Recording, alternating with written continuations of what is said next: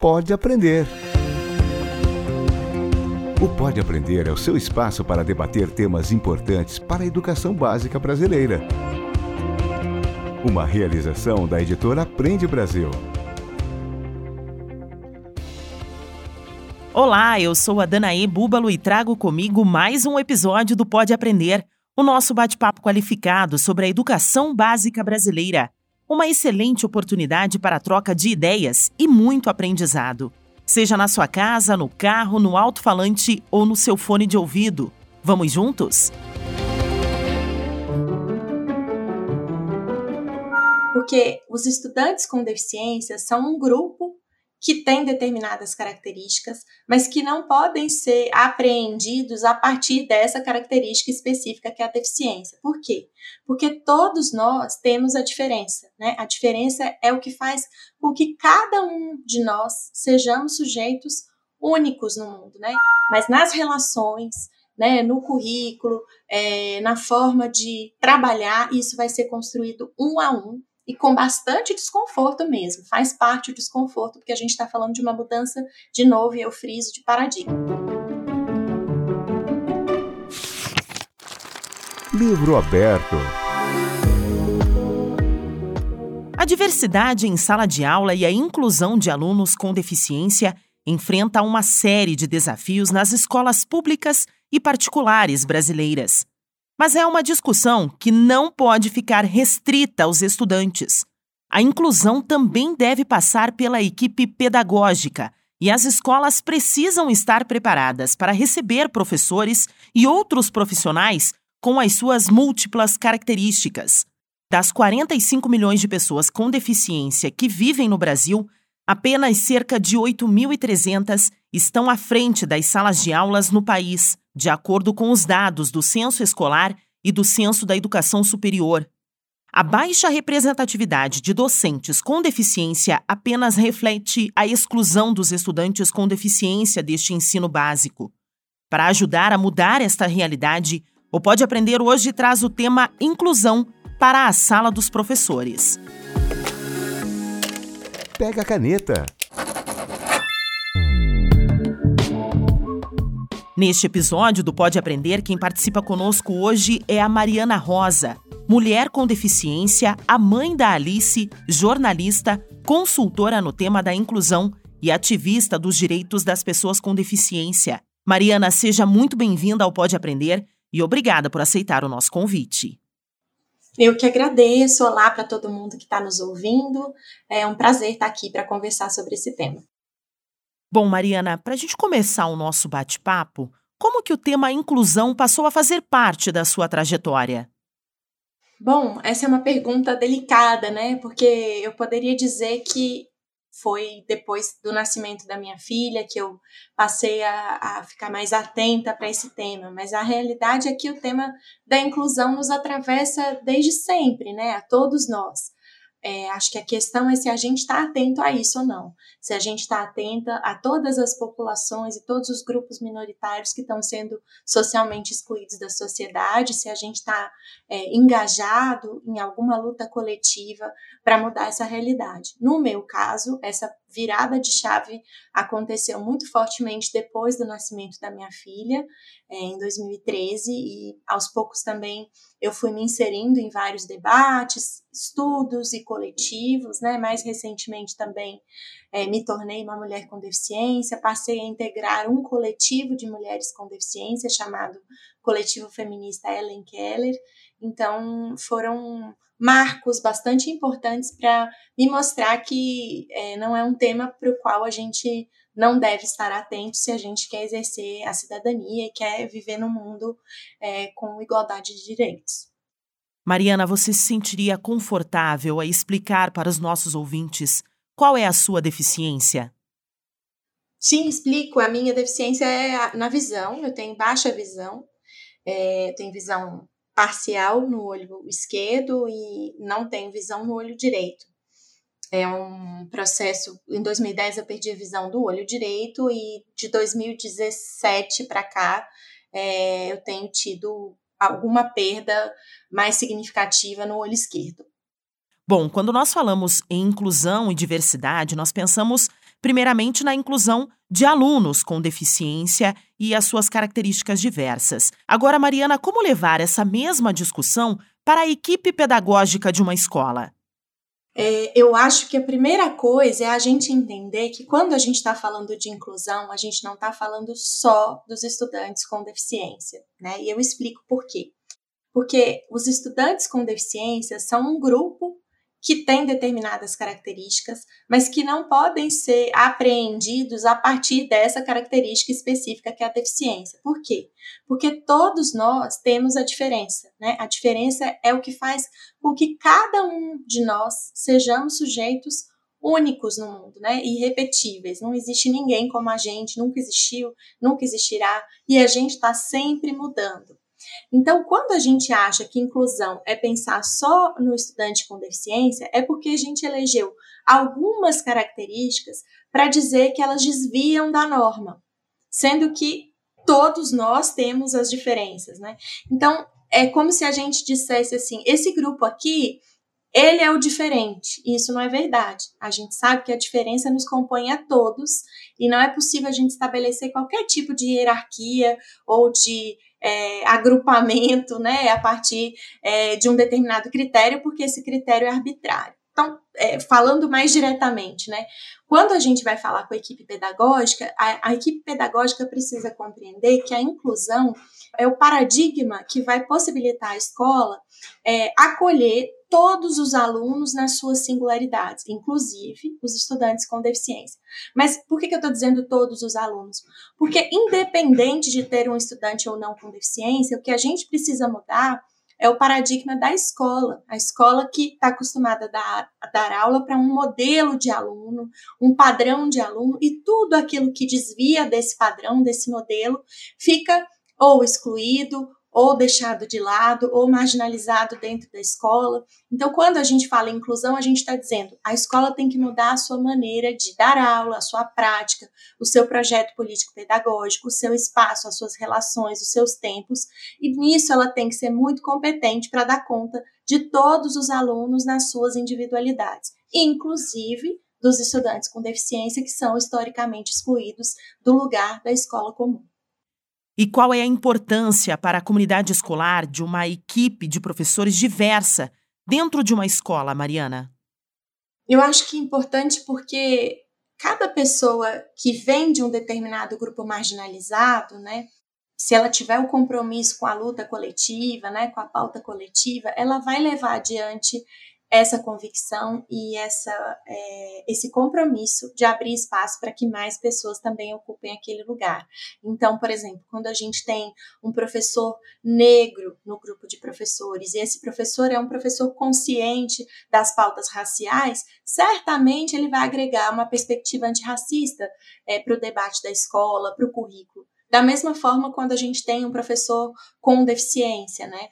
Certamente ele vai trazer, se ele for engajado na, na luta anticapacitista, ele vai trazer a perspectiva anticapacitista também para a escola e para o currículo. Esses lugares são importantes porque eles é, não são só uma representação de um grupo, né? Mas eles são a possibilidade da gente mudar a perspectiva da escola e do currículo a partir dos sujeitos que compõem essa, esse lugar. E aí, compreendendo o fato de que cada pessoa é única e traz a sua perspectiva, né? É muito importante que a escola, para além de ter a diversidade no seu corpo de professores, que ela tenha uma gestão democrática, que ela ouça os professores, que ela ouça os alunos, que ela considere a participação das famílias e de toda a comunidade escolar na elaboração do seu projeto político-pedagógico, no seu currículo, em todos os processos é, que são da escola. E como que a escola, que está verdadeiramente preocupada com essa inclusão, ela deve se preparar para receber esses profissionais? É, acho importante dizer que é, até bem pouco tempo atrás não era possível a gente pensar em professores com deficiência ocupando lugares de docência, seja no ensino básico, seja né, nas universidades. Por quê? Porque boa parte das pessoas com deficiência não acessavam a escola comum. Elas estavam institucionalizadas nas instituições segregadas, as que a gente convencionou chamar de escola especial, mas que não são escolas porque não dão acesso ao currículo da maneira como a gente conhece. Então, é, elas não poderiam dar aula porque elas não estavam acessando o currículo a ponto de chegar a uma universidade, poder cursar um curso, se profissionalizar e dar aulas. Elas estavam sendo excluídas dessa oportunidade. Essa mudança vem acontecendo muito fortemente de 2006, 2008 para cá. Né? A gente vê que hoje mais de 95% dos estudantes com deficiência estão incluídos nas salas de aula comuns, felizmente, nas escolas. Então, isso significa que mais estudantes com deficiência vão chegar às universidades, pelo menos a gente assim espera, né? se tiver um percurso é, favorável nesse sentido, se a escola de fato é, abraçar essa essa necessidade de rever o seu paradigma. E aí, uma vez nas universidades, eles vão ocupar todos os espaços, não só a escola, né, o espaço da docência, quanto tantos outros. Então, o que eu tenho para dizer é não tenho um manual de como me preparar, porque a gente está falando de gente e a gente constrói essas possibilidades é na interação. É no encontro com esse sujeito. Porque eu não posso tomar uma perspectiva homogeneizadora, né? Como se todos os autistas fossem de um jeito, todas as pessoas com síndrome de Down fossem de um jeito, todas as pessoas com paralisia cerebral fossem de um jeito. Isso não existe. Cada pessoa é única. Então a gente não se prepara para quem não está lá dentro. A gente se, se coloca disponível assume que não sabe tudo, que não tem todas as, as respostas, mas que no encontro com essa pessoa, no diálogo com ela, a gente vai construir os caminhos para isso. Fora isso, tem diversos manuais, né? Tem normas técnicas de acessibilidade, que é isso a gente entende que é o básico que as pessoas precisam observar quando a gente está falando de arquitetura, né? De, de tecnologias, de espaços. Mas nas relações, né, no currículo, é, na forma de trabalhar, isso vai ser construído um a um e com bastante desconforto mesmo. Faz parte do desconforto, porque a gente está falando de uma mudança, de novo, e eu friso, de paradigma. Bom, Mariana, de acordo com essa realidade né, tão diversa que nós temos das escolas brasileiras entre as instituições de ensino público e também a de ensino privado, você acha que hoje é possível garantir que o trabalho desses profissionais com deficiência tenha um mínimo de dignidade?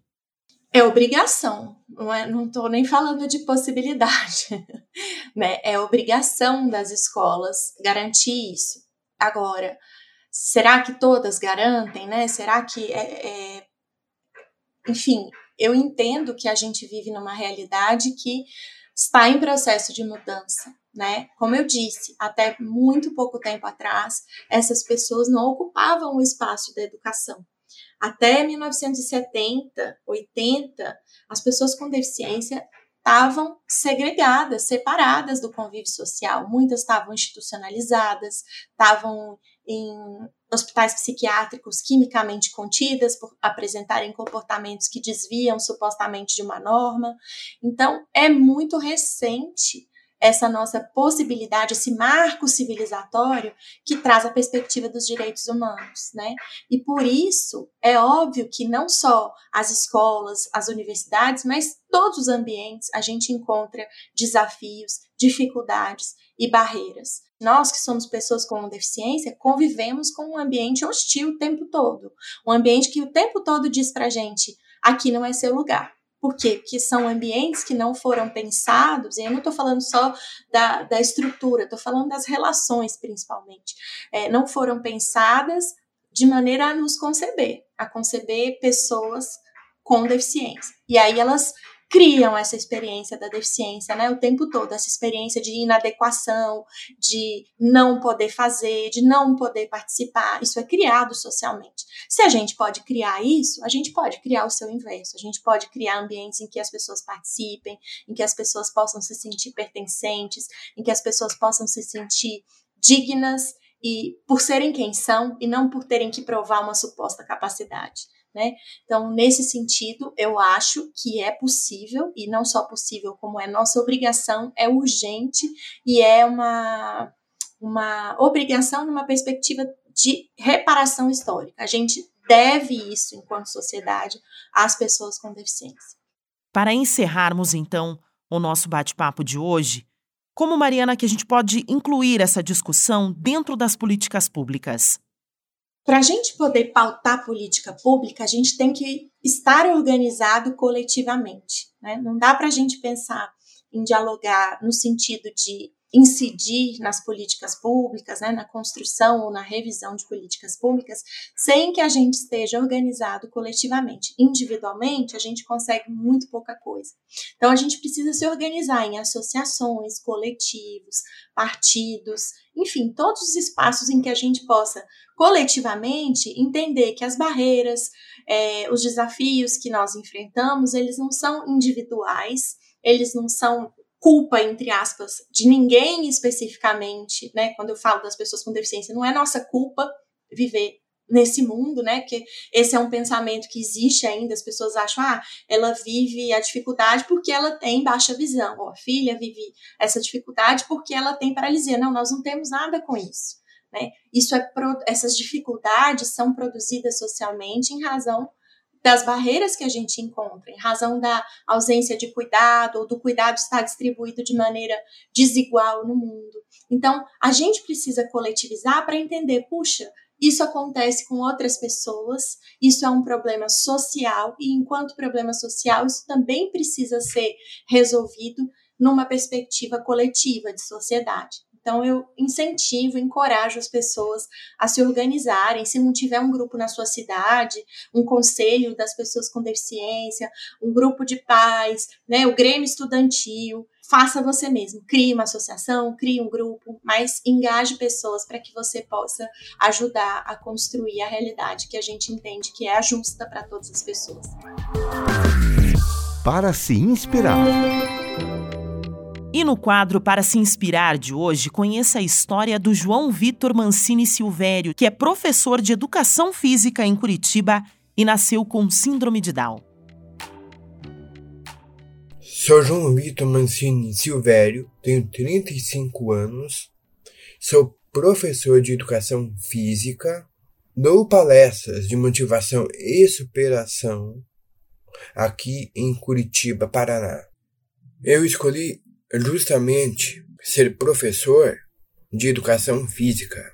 Primeiro, por gostar de esportes. E praticava desde pequeno natação, hipismo, equitação, futebol, tênis. A partir daí fui tomando um gosto pela área do esporte, que foi um incentivo a eu querer fazer o vestibular para a área da educação física. E os principais desafios que passei ao longo desse percurso foram os desafios, os preconceitos. Mas soube lidar com tudo isso. Através do apoio e do incentivo da minha família e minha própria determinação por ter conseguido concluir o curso superior e ir conquistando todas as outras coisas que foram aparecendo na minha vida. Ser professor, eu posso dizer, é uma consequência de tudo que eu lutei e acreditei. Para ingressar de fato no mercado de trabalho, confesso que não foi fácil, mas eu fiz com que se tornasse fácil, justamente priorizando as coisas boas, os apoios, os incentivos e minha própria determinação. Hoje, a minha rotina no meu trabalho é não só dar aula, mas também fazer chamada, avaliação e educar, no, bom sentido, as crianças, ou seja, os meus alunos. Eu trabalho com diversas faixas etárias, desde o ensino fundamental até o ensino médio, tanto na piscina quanto na quadra. E aprendo também com os outros professores, assistindo a aula deles, onde soma para minha vida profissional. E isso faz parte. E o que ser professor significa na minha vida? Significa se dedicar, se empenhar, fazer cursos, me especializar para eu aprender ainda mais. Isso tudo justamente veio para eu atuar na minha área. Eu amo a minha profissão, tanto que trabalho numa escola de ensino regular e inclusivo, no Colégio Integral aqui de Curitiba, Paraná, onde eu passei a, a maior fase da minha vida, desde estudante até hoje como professor. Esse colégio me abriu as portas para, de fato, eu atuar como professor de educação física. Meu, muito obrigado. Múltipla escolha. Bom, chegamos ao momento do nosso podcast em que eu sempre peço aos nossos convidados para deixarem dicas para quem quiser estender o tema do episódio de hoje. Mariana, quais os filmes, os livros ou até mesmo sites que os professores podem buscar para pensar na inclusão? Bom, acho que a principal dica é considerar que fugir desses cursos que existem por aí, que são muitos, que ensinam na perspectiva de uma determinada condição. Então, curso para aprender sobre autismo, curso para aprender sobre síndrome de Down, curso para aprender sobre paralisia cerebral e assim por diante. Isso eu estou dizendo, claro, numa perspectiva da educação, né? Então, esses cursos são muito é, difundidos no campo da educação, como se o professor que fizesse o curso fosse aprender a dar aula para aquele tipo, entre aspas, de gente, né? De novo, pessoas com deficiência não são um tipo exótico específico de gente, elas são gente como todo mundo, e o que acontece é que existem perspectivas diferentes que precisam nos acessar e a gente tem que ampliar o repertório para isso. Nesse sentido, é, eu sugiro que assistam o filme Creep Camp, é, ele está na Netflix disponível. É um filme muito interessante, é um documentário sobre um acampamento de pessoas com deficiência nos Estados Unidos. É muito, muito interessante mesmo. Também tem um documentário disponível no YouTube chamado Um Mundo Sem Corpos, é, em inglês, A World Without Bodies.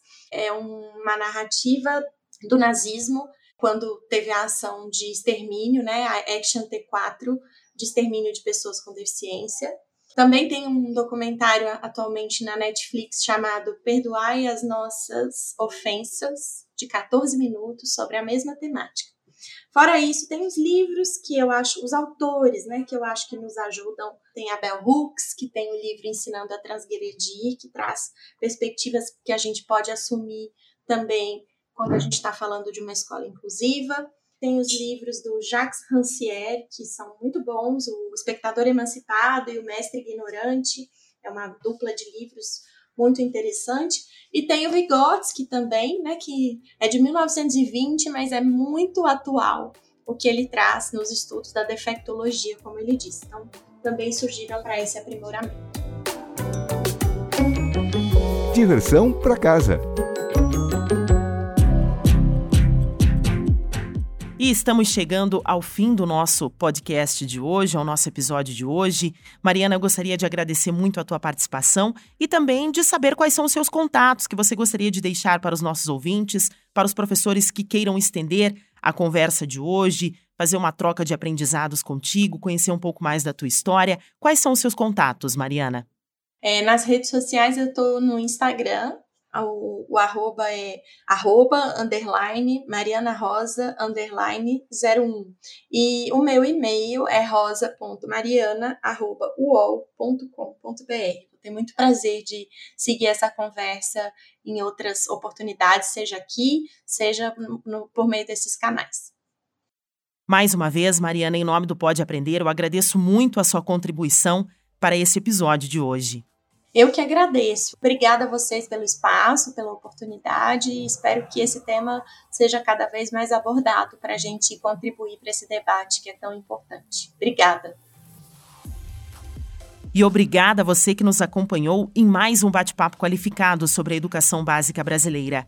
O Pode Aprender é uma realização do Aprende Brasil com produção da banca do podcast. Para comentários e sugestões, basta enviar um e-mail para aprendebrasil@positivo.com.br.